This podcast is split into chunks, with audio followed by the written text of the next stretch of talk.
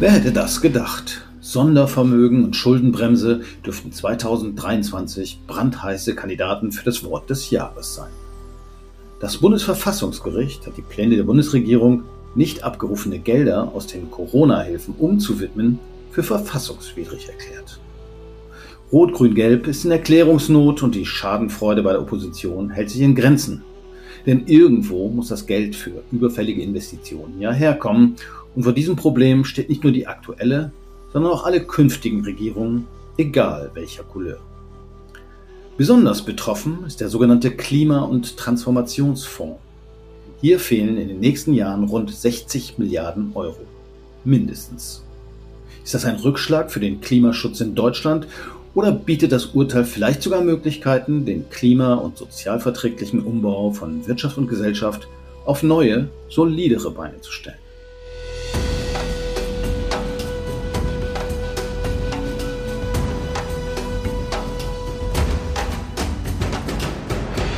Einer, der dem aktuellen Finanzdebakel um Nachtragshaushalt und Kreditaufnahmen durchaus Chancen sieht, ist Matthias Kopp. Er ist beim WWF Head of Sustainable Finance und heute sozusagen als mein Finanzberater bei Überleben zu Gast. Matthias, erklär doch mal, was ist denn überhaupt ein Sondervermögen? Eigentlich ist ja gar kein Vermögen, sondern das ist ja irgendwie Minusgeld, wenn man so will. Also eigentlich ein Kredit, der nur anders genannt wird, oder? Als dein persönlicher Berater müssen wir erstmal noch über das Honorar reden. Ähm, das ist, wie du sagst, schon kein Vermögen an sich, weil es ein Haushaltsposten ist, wenn man so möchte, der genutzt wird zur Finanzierung und der deswegen auch befüllt werden muss. Also es ist nicht, wie man klassischerweise sagen würde, privat, ich habe hier Geld, sondern es ist ein Haushaltsposten. Ja, aber ein Haushaltsposten, also weiß nicht, Haushalt, Bundesregierung pro Jahr über den dicken Daumen 500 Milliarden, da klebe ich einfach drauf hier Sondervermögen, Corona-Bekämpfung oder Klimawandel, Transformation. Da ist per se nichts gegen zu sagen. Was ist anders an einem Sondervermögen als an einem normalen Haushalt? Die Sondervermögen fließen in Teilen nicht in die Berechnung zum Beispiel der Schuldenbremse ein, je nachdem, wie sie verfasst sind. Und man kann in einem Sondervermögen dann auch in der mittelfristigen Finanzplanung äh, für mehrere Jahre eine Planung aufstellen. Der Bundeshaushalt hat das Prinzip der Jährigkeit und Jährlichkeit, also für ein Jahr aufstellen, in einem Jahr abschließen. Und insofern ist ein Sondervermögen auch jetzt überhaupt nichts Besonderes. Hat es schon immer gegeben. Und zu Corona-Zeiten wegen der besonderen Notsituation, die da ausgewiesen wurde, wurde das Sondervermögen für die Corona-Hilfen eingerichtet. Wirtschaftsstabilisierungsfonds gibt es auch noch und so weiter und so weiter. Und dieser Klimatransformationsfonds, um den es jetzt hier zunächst mal geht, den gab es auch vorher schon. Da hieß er noch Energie- und Klimafonds. Also insofern auch das ist jetzt kein gänzlich neu konstruiertes Element. Aber das heißt, es ist also auch nicht unbedingt jetzt ein Kredit, sondern es ist quasi so eine Art Bypass, der nicht im normalen Haushalt ist. Und deshalb gilt die Schuldenbremse für Sondervermögen nicht. Habe ich das richtig verstanden? Nicht generell, aber also nur mal den KTF zu nehmen. Der KTF ist ein Konstrukt, was eigene Einnahmen hat. Und die Bundesregierung speist diesen Klimatransformationsfonds aus den Erlösen des europäischen Emissionshandels, also der Erlöse der Treibhausgaszertifikate und des nationalen nach dem Brennstoffemissionshandelsgesetz. Deswegen hat der jetzt im Plan für die nächsten Jahre schon im ersten Jahr 15 Milliarden Einnahmen. Die steigen dann, weil der CO2-Preis steigt. Die steigen dann an auf 35 Milliarden 2027. Äh, also das ist ein Posten, der eine Ausstattung hatte. Und in diesen KTF hat man dann jetzt aus den Corona-Zeiten in Anführungszeichen übrig gebliebene, und das ist genau das, was das Verfassungsgericht jetzt angemahnt hat, übergebliebene Kreditermächtigungen überführt, damit dieser Topf größer wurde. Und diese Überführung, die ist jetzt nichtig und verfassungswidrig und gestrichen. Das sind die 60 Milliarden, über die wir jetzt die ganze Zeit sprechen. Ist ja interessant. Man hat so ein bisschen den Eindruck, dass das ja erwartbar war, oder? Und dann andererseits jetzt die Diskussion, als wäre die Bundesregierung davon völlig überrascht worden, weil eigentlich scheint es mir zumindest als normaler Bürger irgendwie relativ logisch, dass die Richter sagen, nö, ihr wolltet hier Corona mit bekämpfen, können die einfach für Klima ausgeben. Ja, die, die Richter haben, glaube ich, drei Sachen gesagt im, im Kern. Die haben zum einen gesagt, ihr müsst ganz klar begründen, wenn es eine Notlage ist und wenn es für eine bestimmte Krise ist. Deswegen, da hast du recht, das hätte man erwarten können. Dann gibt es auch noch einen zweiten und dritten Aspekt, das sind diese Fragen von Fristen, dass Dinge nicht in die Zukunft geschoben werden können, haushalterisch. Insofern glaube ich, dass tatsächlich davon ausgegangen wurde, dass da eine Mahnung kommt. Aber ich hätte, wahrscheinlich war die Erwartung, das ist ein bisschen Spekulation bei mir jetzt natürlich, dass es für die Zukunft einen gehobenen Zeigefinger und einen blauen Brief gibt, aber dass es nicht diese rückwirkende Wirkung hat. Ich glaube, das hat viel überrascht. Okay, jetzt hat's geknallt, ist vielleicht auch gar nicht so schlecht, weil jetzt kann man nochmal alles so auf den Prüfstand ein Stück weit stellen. Denn äh, es ist ja nicht weniger Geld da als vorher. Das Geld ist ja doch irgendwo da. Naja, diese 60 Milliarden sind Kreditermächtigungen, das heißt Verschuldung. Und die sind jetzt erstmal so nicht mehr da. Zumindest nicht, wenn man die Schuldenbremse unangepasst lässt, beziehungsweise keine weiteren Notlage äh, erzeugt. Dann hat man diesen Spielraum so leicht nicht, aber man kann ihn sich erzeugen. Und du hast den Satz, finde ich, super richtig eingeleitet, mit dem Hintergrund zu sagen, wir haben jetzt eine Chance, wirklich mal strukturell auf die Finanzierungsstrategie einer Bundesregierung zu schauen, wie man denn diese Transformationsbedarfe die ja uns die nächsten 10, 15 Jahre begleiten werden, wie man die strukturell aufstellen möchte. Und zwar sehr robust und nicht über eine Kreditermächtigung und nicht auf nur ein Zeitfenster von drei, vier Jahren. Da wären auch diese 60 Milliarden zu wenig äh, gewesen. Also diese 60 Milliarden ist nicht pro Jahr zu sehen, sondern das ganze Sondervermögen und diese Transformationsfonds sind also Dinge, die über mehrere Jahre laufen, während die Bundesregierung eigentlich sonst immer von Jahr zu Jahr plant. Der Haushalt muss jährlich aufgestellt werden, genau. Und der KTF hat einen Finanzierungsplan bis 2027. Dann wäre er ungefähr ausgeschöpft gewesen. Diese 60 Milliarden wären auch schon ein Jahr vorher aufgebraucht gewesen. Dieser KTF wird weiterlaufen, ne, weil die Emissionshandelserlöse werden weiterlaufen. Das Gesetz hat kein Enddatum. Der Bundeshaushalt allerdings als solcher, der ist auf eine jährliche Perspektive. Und dann kann man natürlich Verpflichtungsermächtigungen erstellen, dass man eine Finanzierungssicherung auf langjährige Verbindlichkeiten und so weiter erstellt und so weiter und so weiter. Wenn man als Staat Kredit aufnimmt, dann macht man sowas wie Staatsanleihen und dann können du und ich uns die kaufen und wenn wir an einen riskanten Staat unser Geld geben, in diesem Fall die Bundesregierung, kriegen wir hohe Zinsen. Ja, ganz genau. Also die tiefen Geldquellen, um die es da geht, das sind dann hauptsächlich Pensionsfonds, Versicherungsgesellschaften, die großmaßstäblich solche Staatsanleihen kaufen. Es gibt auch Dinge wie, früher gab es mal Schatzbriefe, die sind dann mehr für den kleinen Anleger gedacht äh, und so fort. Ne? Es geht um am Ende Mobilisieren von privatwirtschaftlichen Mitteln, über die sich der Staat neben den Steuereinnahmen und den Abgabeneinnahmen, die seinen Haushalt speisen, ja finanziert. Ne? Und überall, wir selber auch, reden wieder da, darüber, dass wir den großen Teil dieser Transformation durch private Mittel werden leisten müssen. Da kann man aber auch sich gleich von vornherein Gedanken machen, wie man das Finanzsystem entsprechend ausrichtet und reguliert, dass diese Finanzflüsse gar nicht erst über den Staatshaushalt fließen müssen, so wie wir das in Teilen tun. Da gehört direkt auch dazu, das Finanzsystem entsprechend zu lenken und zu regulieren. Das heißt, du meinst, wenn wir jetzt Klimaschutzmaßnahmen umsetzen, dann kann das eine staatliche Aufgabe zum Teil sein, wenn es jetzt, was weiß ich, den Bau von Deichen oder sowas geht. Aber wenn jetzt jeder seine Photovoltaikanlage aufs Dach äh, kriegt, was ja sicherlich ein Beitrag wäre zum Klimaschutz, dann ist es auch logisch, dass privates Geld von den Privatpersonen oder vielleicht auch von Firmen da reinfließt. Genau, ich mache mal ein ganz anderes Beispiel, was mit Klima jetzt nichts zu tun hat. Glasfaserausbau in Deutschland. Das wird zum großen Teil heute über privatwirtschaftliche Strukturen organisiert. Und das ist auch völlig in Ordnung, wenn man die Regeln dahinter so macht, dass nicht eine Form von maximierter Heuschreckenrendite abgeschöpft wird und Menschen dann mit Kosten belastet werden. Wenn wir uns klar sind, dass die Finanzierungsbedarfe und die Investitionsbedarfe, die wir haben, so groß sind, dass sie ein Staat halt eben auch nicht wird leisten können. Zumal auf der anderen Seite so viel Kapital in dem System ist, was auch sowieso investiert wird. Also da kann man es auch gleich richtig lenken. Und das böse Wort öffentlich-private Partnerschaften sind zum Beispiel im Bereich Autobahnbau ganz gängige äh, Elemente. Man muss sie halt natürlich schlau durchdenken und auch gut ähm, regulieren. Aber genau da haben wir in Deutschland bislang aus meiner Sicht, wenn es um Transformationsfinanzierungen geht, noch nicht richtig hingeguckt. Noch eine kleine Frage am Rande. Ich habe ein bisschen was gelesen vorher und da stand, es gibt diese Sondervermögenstöpfe, da gibt es nicht nur ein oder zwei, sondern es gibt 29. Der Stern schreibt von einem Fonds von 1953, den es offenbar immer noch gibt, ein Treuhandvermögen für den Bergarbeiter Wohnungsbau.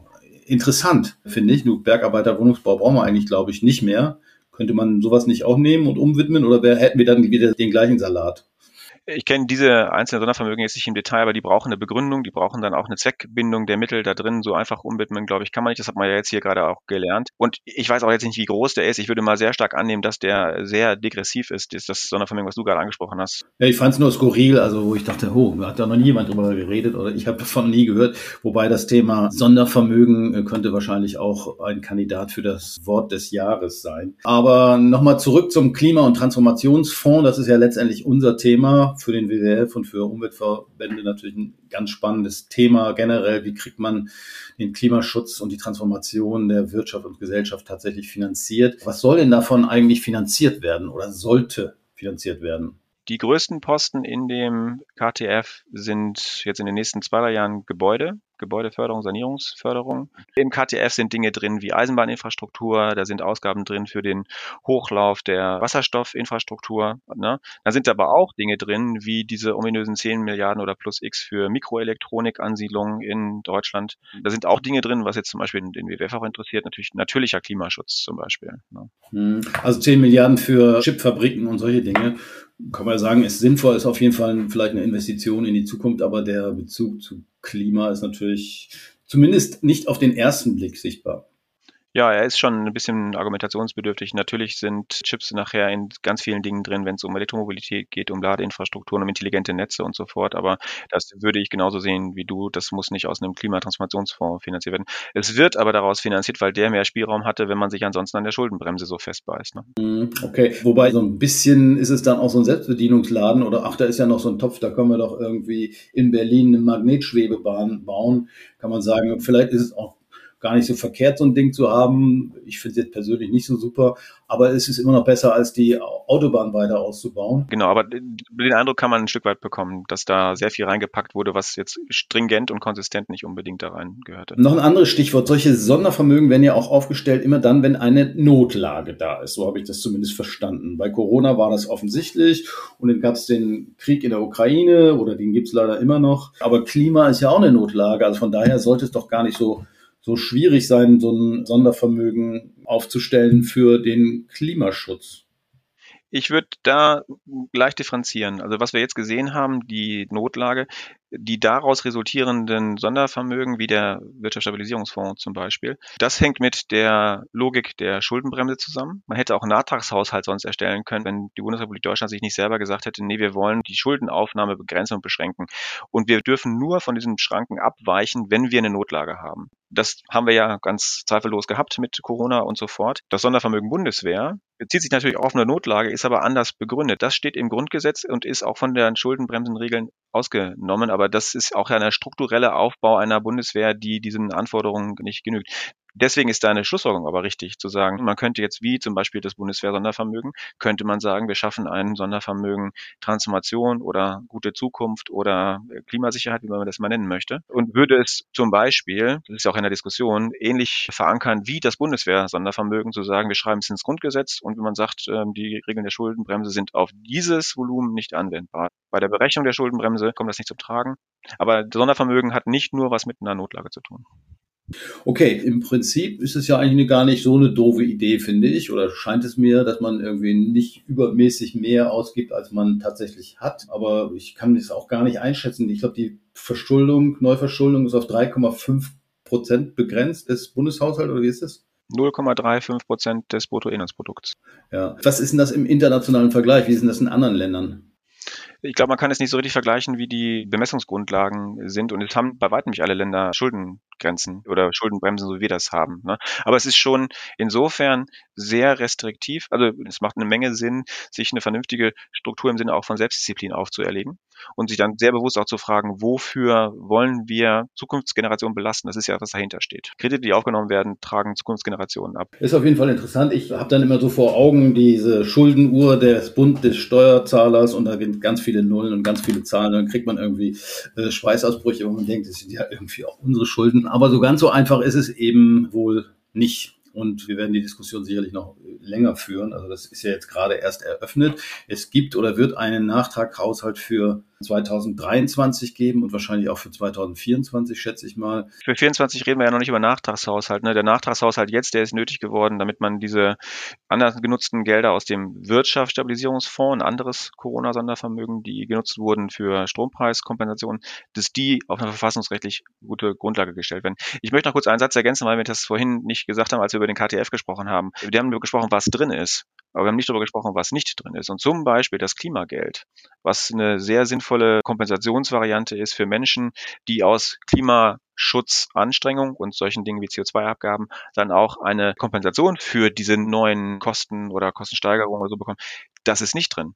Da müsstest du mal kurz erklären. Also Klimageld ist sozusagen Geld, was der Staat auszahlen sollte an alle Bürger, um sozusagen die Mehrkosten, die jeder Einzelne hat, ein Stück weit abzufedern. Das heißt, dass also der Umbau der Gesellschaft und der Klimaschutz nicht allein auf den sozial Schwachen vor allen Dingen lastet. Ganz genau, weil die soziale Tragfähigkeit wird einfach darüber entscheiden, ob wir die Transformation gut hinbekommen. Und natürlich werden gehaltsärmere Schichten relativ viel stärker belastet von Strompreissteigerungen oder oder.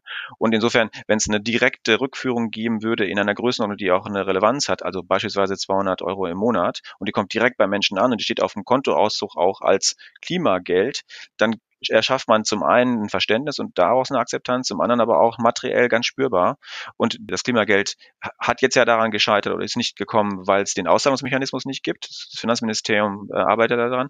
Aber die Planung, dass es ab 2025 dann auch tatsächlich ausgezahlt wird, hätte in dem KTF vorgenommen werden können, war nicht vorgesehen. Also insofern, es gibt auch eine Menge Maßnahmen, die noch gar nicht in dem damaligen Plan dieses KTFs abgebildet worden waren. Also die 60 Milliarden, über die wir sprechen, okay, aber das, das Vermögen da hat noch lange nicht gereicht für das, was wir brauchen. Also Klimageld wäre sowas ähnliches wie Kindergeld. Kinder wollen wir haben, kann der Staat auch ein bisschen was zuschießen, weil die brauchen wir in der Zukunft, damit sie unsere Rente bezahlen, unter anderem. Und beim Klimageld ist es eigentlich so ähnlich gedacht. Ja, Klimageld kriegt nur jeder und nicht nur Eltern. Ja, okay. Gut, auch das haben wir verstanden. Warten wir mal, ob das kommt. Ist auch eine große Forderung von vielen Umweltverbänden, unter anderem auch von uns, wenn ich das richtig beobachtet habe.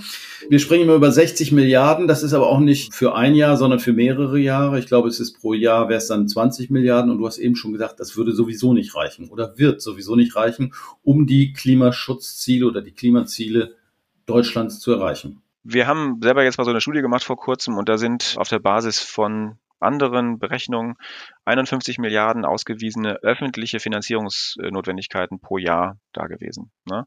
Und das ist noch lange nicht alles. Dann kann man sich die Kommunen angucken, die ihre Infrastruktur instand setzen müssen. Dann gibt es Unternehmen in der Transformation und so weiter. Aber der, der KTF in seiner Ausgestaltung war gedacht für das, was da drin stand. Es, es, stand bei weitem nicht alles drin. Es gibt ja auch noch die Einzelposten der einzelnen Ministerien und ihren Haushalten. Also insofern ist der KTF nicht der einzige Fokus. Der Kern der Sache ist, die Maßnahmen sind nicht ausreichend für die Klimaziele. Die Finanzierung für die Maßnahmen, die wir jetzt hatten, war nicht ausreichend und dementsprechend ist die Finanzierungsstrategie der Bundesregierung noch nicht darauf das ausgelegt, was wir eigentlich bräuchten. Und Sondervermögen sind nur ein Teil der ganzen Aufgabe und das Mobilisieren insbesondere des privaten Finanzsystems. Das fällt im Moment zumindest in Deutschland einen großen Teil noch herunter. Also es geht um große Summen und die müssen mobilisiert werden. Und die Gelder aus dem Transformationsfonds sind sozusagen auch ein Stück weit ja auch nur als Startgelder gedacht, wenn ich es richtig verstanden habe. Also Investitionen in die Zukunft. Die sollen weitere Gelder mobilisieren, nämlich private Gelder, wenn ich das richtig verstanden habe. Und die Regierungen der letzten 20 Jahren haben offenbar nicht besonders viel in Infrastruktur und Klimaschutz investiert, wenn ich das richtig verstanden habe. Zumindest, ich habe gestern eine Grafik gesehen von einem Deutschen Institut für Wirtschaftsforschung und da sieht man sehr, sehr deutlich, dass die Investitionen in Infrastruktur, also Bahngleise und was nicht alles, in den letzten ja, 15, 20 Jahren massiv zurückgegangen ist. Hat man das gemacht als Regierung, weil man eben weniger Schulden machen wollte oder wie ist das zu erklären? Ich würde jetzt mal so zwei Elemente oder drei Elemente in den Raum führen. Das eine ist, man wollte natürlich ein Stück weit sehen, dass man den Haushalt konsolidiert, auch gerade nach der Finanzkrise und auch unter der Einhaltung des Europäischen Stabilitätspaktes. Das zweite ist, dass ich glaube, einfach die Strategie für Klimaschutz auch gar nicht entsprechend angegangen ist. Also die Ernsthaftigkeit in der Umsetzung, die hat nicht stattgefunden. Und das Dritte ist, würde ich sagen, mindestens mal handwerklich als Mängel. Man kann ja, du hast es ja gerade im, im Halbsatz gesagt, man kann ja das Beispiel Deutsche Bahn nehmen. Dass man ein Bahnnetz, eine Infrastruktur einer Bahn entsprechend instand halten muss, damit sie nur funktioniert. Wir reden ja eigentlich über extreme Ausbaubedarfe, ne? aber wir haben ja das Thema, sehen wir ja praktisch täglich, wenn wir Bahn fahren, dass der Bestand alleine schon nicht gewährleistet ist. Und das Gleiche gilt dann auch im Übrigen für Stadtwerke, Wassernetze, Abwassernetze, Stromnetze und so fort. Also das ist fehlender Mut und fehlende strategische Herangehensweise und einen Wunsch zur Konsolidierung der Haushalte. Und das hat sich niedergeschlagen genau da, öffentliche Investitionen. Gut, ich meine, das hat man natürlich auch gemacht, weil man sagt, okay, wir wollen Inflationsbremsen. Das hat ja auch gewisse Vorteile gehabt, weil man das Geld eben nicht ausgegeben hat, für andere Zwecke zur Verfügung haben. Aber jetzt ist man wohl offenbar an einem Punkt angelangt, wo es schwierig wird, wo eben Bahnnetze und ähnliche Geschichten oder Brücken, Autobahnbrücken langsam zusammenkrachen. Genau, aber wenn ich das sage, dann meine ich ja nicht unbedacht und ohne Plan und einfach nur holla die Waldwehr, juche, wir finanzieren alles auf Pump, was wir wollen, sondern das kann man ja auch mit Sinn machen. Das haben wir ja vorhin diskutiert, als wir über die Schuldenbremse sprachen und zum Beispiel auch eine Frage von, wie kann ich investive Maßnahmen von konsumtiven trennen und kann die investiven auf längerjährige, dann auch Rückzahlungsverpflichtungen hin ausrichten. Ein verantwortungsvolles Wirtschaften, verantwortungsvolles Finanzieren erfordert gerade, sich in der Zeit Gedanken zu machen, damit man in der Not, in Anführungszeichen, ne, also die Transformation hinbringt und das über Zeit streckt, aber eben auch wirklich hinkriegt und nicht nur drüber redet, sondern die auch die Finanzierung bereitstellt. Ne, und auch, auch gerade ein Signal an, an Akteure gibt, Unternehmen, Menschen, zu sagen, ja, die Förderung, die gibt's, die fällt nicht nach fünf Wochen weg, weil dann die ersten Töpfe ausgeschöpft sind und wer nicht, wer nicht schnell genug da war, kriegt nichts mehr. Und das steuert ja auch eine Denke und ein Mindset und eine Umsetzungsbereitschaft. Wobei das mit dem Thema Geld hat ja auch was mit Generationengerechtigkeit zu tun. Ich glaube, Friedrich Merz hat es gesagt, ja, wir können jetzt nicht hier uns verschulden, unsere Kinder müssen das dann zurückzahlen. Eigentlich ist das ja die gleiche Argumentation, die das Bundesverfassungsgesetz in dem Urteil gegen das Klimaschutzgesetz, wo sie gesagt haben, euer Klimaschutzgesetz reicht nicht, um die Klimaschutzziele zu erreichen. Ihr müsst dann nachbessern. Das ist ja genau Generationengerechtigkeit letztendlich. Ich würde die aktuelle Situation, die wir haben, als eine Riesenchance betrachten, ehrlich gesagt. Weil jetzt gab es einen Stoß gegen die Denke, und zwar so stark, wie es ein Bundesverfassungsgericht Bundesverfassungsgericht wohl nur machen konnte. Und sie haben gesagt, wir müssen diese anderthalb Grad ernst nehmen. Zukunftsgeneration, Gerechtigkeit etc. Und jetzt kommt ein nächster Schlag zu sagen, wir müssen das solide finanzieren. Ne? Da hat niemand gesagt, oh, man darf es nicht finanzieren, sondern aus mein, in meiner Lesart ist es der Auftrag, sich endlich mal dem Ausmaß angemessen zu nähern und das dann in einer, wir reden über Steuern, wir reden über Subventionen, wir reden über den Umbau davon, wir reden über die Mobilisierung des Finanzsystems, wir reden über zum Beispiel Anpassung von Dingen wie einer Schuldenbremse, nicht abschaffen, sondern anpassen so, dass die auf eine Art ausgestellt wird, dass diese investiven Dinge langfristig angegangen werden können. Wir reden dann aber auch letztlich darüber, dass es eine Aufgabe ist, die man nicht partei parteipolitisch zerreiben darf, ne, sondern diese Fragestellung hier, egal wer die nächste Bundestagswahl gewinnt, der erntet die, der hat die auf dem Tisch liegen. Also das Interesse jetzt sollte bei allen mindestens mal demokratisch denkenden Parteien und dies, diese Aufgabe stellenden Parteien sagen, wie lösen wir das? Weil es alle die nächsten 10, 15 Jahre immer wieder vor Augen haben werden. Das Beispiel Bahn sehen wir ja. Was ich nicht mache, was ich verfallen lasse, das werde ich nicht über Nacht auflösen. Und wir haben hier Aufgaben, die eben 20 Jahre Perspektiven vor uns haben. Wir brauchen Geld für den Klimaschutz und für die Transformation. Wo soll es herkommen? Eigentlich liegt es auf der Hand. Wir haben es des Öfteren schon gesagt. Das Umweltbundesamt hat das auch jährlich zusammengerechnet, was wir an umweltschädlichen Subventionen raushauen. Ich sage jetzt nicht ohne Sinn und Verstand. Es hat sicherlich auch eine Geschichte von verschiedenen Töpfen, Dienstwagenprivileg beispielsweise, Entfernungspauschale, Dieselbesteuerung. Wäre das jetzt auch eine Chance, dieses Thema, dieses Fass jetzt endlich mal aufzumachen? Absolut. Ich habe ja Ab- und Umbau der Subventionen und des Steuersystems gesagt. Und genau darum wird es uns auch gehen. Viele der Dinge kann man nicht über Nacht abschalten, darf man auch nicht, weil die Verträglichkeit da nicht gegeben ist. Entfernungspauschale als Beispiel. Auch da braucht es eine Strategie, wie die Dinge umgebaut werden können. Bei dem Subventionsbegriff hat das Umweltbundesamt eine Größenordnung von 65 Milliarden. Das Finanzministerium setzt einen anderen Begriff an, kommt auf deutlich weniger, aber es ist auf jeden Fall ein Potenzial da. Und was neben der Höhe noch total zentral ist, ist, dass die heutigen Regelungen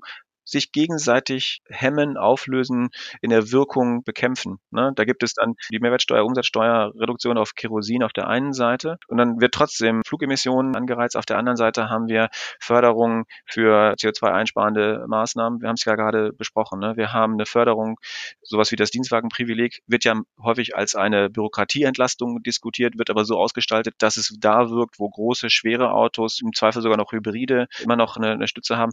Die kann man ja als solche nehmen nehmen, wenn man sie degressiv möglicherweise ausgestaltet, für dann kleinere Elektrofahrzeuge, um da Impulse zu setzen. Also es geht gar nicht um Abbau, es geht um schlau ausgestalten, Wirkungen ausrichten auf die Ziele, sowohl in der Abgabenseite, bei den Subventionen, bei den Steuern und auch im Haushalt mal über den Umweltaspekt hinaus gedacht, also Subventionen für Umwelt, okay, äh, da kennen wir uns natürlich aus. Wahrscheinlich gibt es aber in anderen Haushaltsbereichen ähnliche Subventionen oder Förderungen, die nicht so richtig viel Sinn machen. Also ich, früher gab es zum Beispiel der Anbau von Tabak in Deutschland wurde subventioniert, wo man denkt, ihr gebt Millionen ins Gesundheits- oder Milliarden fürs Gesundheitssystem aus und dann fördert ihr den Anbau von Tabak. Gibt's, äh, glaube ich, nicht mehr, war wahrscheinlich auch nur ein Randtopf. Aber solche Dinge wird man vermutlich auch in anderen Politikbereichen finden?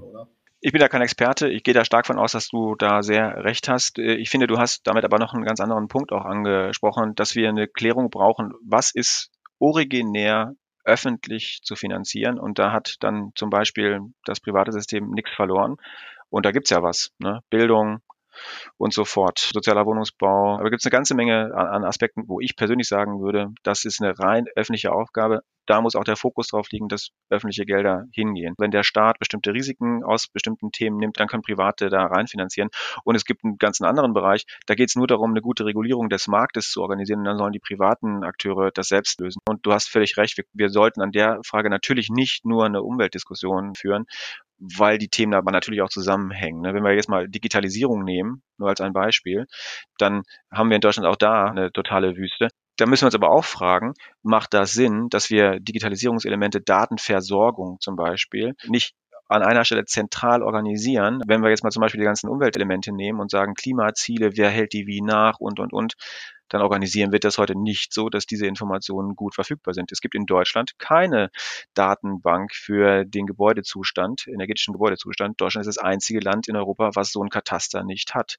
Und auch sowas ist natürlich auch aufzubauen, zu finanzieren. Das wäre jetzt ein Beispiel für eine öffentliche Aufgabe in einem anderen Bereich mit einer ganz deutlichen Beziehung zu den Fragen, über die wir hier sprechen. Gut, es bleibt auf jeden Fall interessant, auch politisch interessant, weil äh, sich die politischen Parteien ja momentan auch die Köpfe zerbrechen, sowohl was die Lösung der jetzt bestehenden Herausforderungen angeht, aber auch was ihr eigenes politisches Überleben oder ihr eigenes politisches Fortkommen angeht. Von daher ist der Jubel in der CDU hält sich ja auch in Grenzen, muss man sagen, dass sie mit ihrem Urteil gerechterweise durchgekommen sind, weil äh, sie erben möglicherweise früher oder später genau die gleichen Probleme, die jetzt nicht gelöst werden und vielleicht finden wir ja dann doch einen halbwegs tragbaren gesellschaftlichen Kompromiss, um Klima und Transformation in Zukunft auf sichere finanzielle Beine zu stellen. Das ist so, wenn ich noch einen letzten Satz sagen darf, Jörn, weil wir das jetzt nicht angesprochen haben, wo wir gerade bei öffentlichen Ausgaben waren. Wir sprechen jetzt die ganze Zeit über die Finanzierung der Transformation in Deutschland. Es gibt natürlich auch eine ganze Menge und auch da gerade insbesondere finanzielle Notwendigkeiten der Finanzierung von Klimaschutz in anderen Ländern. Diese 100 Milliarden im Bereich der Klimaschutzverhandlungen, bei der Biodiversitätskonvention kamen jetzt auch natürlich äh, Zahlen raus, was an Mitteln bereitgestellt werden müssen, die nur Staaten bereitstellen können. Also auch an den Stellen kommen Bedarfe auf, die wir notwendigerweise mitdenken müssen. Die sollten wir jetzt hier nicht runterfallen lassen, weil wir jetzt hauptsächlich über nationale Umsetzung gesprochen haben. Gut, vielen Dank, Matthias. Es sind auf alle Fälle dicke Bretter, die die Finanzpolitiker und Politikerinnen in nächster Zeit zu bohren haben. Wir haben heute zumindest mal ein wenig daran gekratzt. Die Chinesen haben angeblich für Krise und Chance dasselbe Schriftzeichen. Insofern ist das Urteil aus Karlsruhe vielleicht auch eine Chance, die Finanzierung der Transformation von Wirtschaft und Gesellschaft auf solidere Beine zu stellen und dafür vor allem auch private Gelder zu mobilisieren. So viel von uns in dieser Woche.